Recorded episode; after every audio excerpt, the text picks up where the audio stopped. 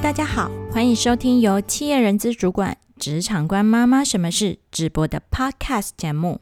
我是 Suzanne，在这边我们会带领你用人资角度，或是用实体讲座、实战演练的方式，告诉你职场潜规则的背后，还有更多不为人知的秘密，真实重要的职场生存学。其实，在不是从事人资工作的顾问讲师课程里，有时候是蛮难实际应用的。所以，我们希望结合过去在人资系所毕业所学到的系统化课程，再加上在职场上直接从事超过十年以上的企业人资工作的角度，让你直接获得最有效的职场生存技巧。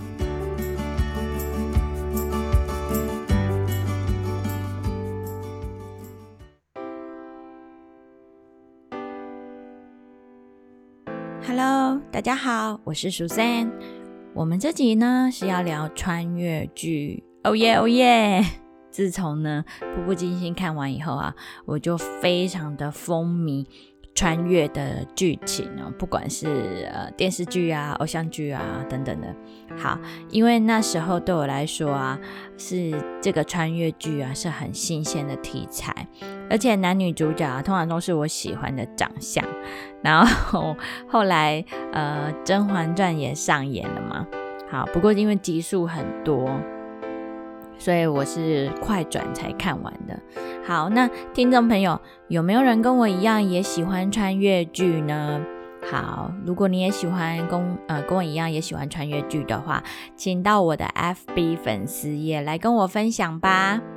好，穿越剧的题材啊，其实很容易让我们深陷其中，就好像，嗯，感觉我们如果可以带着现代的科技的头脑啊，回到古代啊，就好像就能够干出一番大事业一样哦。因为现在的我们啊，比较进步。比起古代人，我们其实具备了不少的一个优势，而且我们知道历史大概的一个发展的方向，能够不出所料。比如说像之前，嗯，回如果像《步步惊心》一样回到清朝，我们当然会跟着《步步惊心》里面穿越的女主角马尔泰西一样，要选四阿哥投靠。又比如说，如果是秦朝，当然我们要押宝刘邦哦。可是你再仔细想一想。现代人目前有的核心技能，其实应该像我哦，比较常用的是呃，Google 大神啊，有什么问题你就可能会上 Google 去搜寻搜寻嘛。那我们呃在公司的体制下也了解 SOP 的标准作业程序，或者是斜杠的这些思维。所以假设如果我穿越的时候呢？是不是能配台电脑或 iPhone 给我？因为其实，在古代没有电也没有网络，就算有这些工具也不能使用啊。好，真的让我穿越了，那我在古代的竞争优势会是什么呢？我的厨艺很差，古代可是没有微波炉，诶，好像光是要满足最低的需求层次、生存的需求，我好像都不知道要靠什么来活下去。好，就算你现在厨艺很好了，你也没有瓦斯炉，光要生火你都不会。所以我为什么要今天聊穿越剧呢？你有没有试想过，其实当我们迈入职场或者是转职的时候，就好像穿越一样，你到了一个全新的工作环境，游戏规则早就已经跟在校园或者是在上一个公司前公司的做法已经都不一样了。不同的公司会有不同的组织文化，或许呢，某些人性面的管理大致上是类似的，但最核心所要求的绩效成果，其实它已经截然不同了。那当然，你可以使用你之前成功的过往的方法，在新公司，然后去试试看。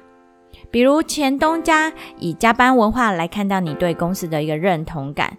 所以你现在就非常认真的努力加班，然后永远最后一个离开公司，让老板对你苦干实干另眼相看。可是你有没有想过，这套方法当你运用在新公司的时候，你可能会很快的发现，你的主管很讨厌你留的比他还要晚，他甚至主动告诉你说：“把手上的事忙完了，就赶快回家吧。”什么？天哪！居然新公司的主管要我早点下班？没错，因为你已经换了职场了，你过去的成功法则已经不适用了。这也是为什么我刚刚一前面要跟你提到，就是我们在讲穿越剧，有些事情已经不适用了，所以我们常会听到别人抱怨说啊，到底凭什么他可以当经理啊？其实凭的就是他对这家公司的认识。那这边的认识是指很清楚，可以掌握了职场规则的一个技巧。所以啊，转换新跑道就好像是穿越剧一样。呃，男女主角呢，总是要花时间去了解目前的一个状态，以及他选择目前所能采取的最好行动。当然，我们处在一个动态的环境，所以当你采取行动的时候，你的新公司也会给你反馈。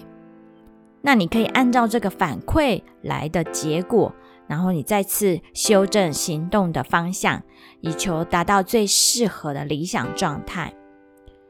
以我过去人资主管的经验来说，转职后若能够尽早在两周内理清新公司的游戏规则，涵盖所有人事、实地、物都能够清楚的一个掌握，那这样你才能够顺利的转职。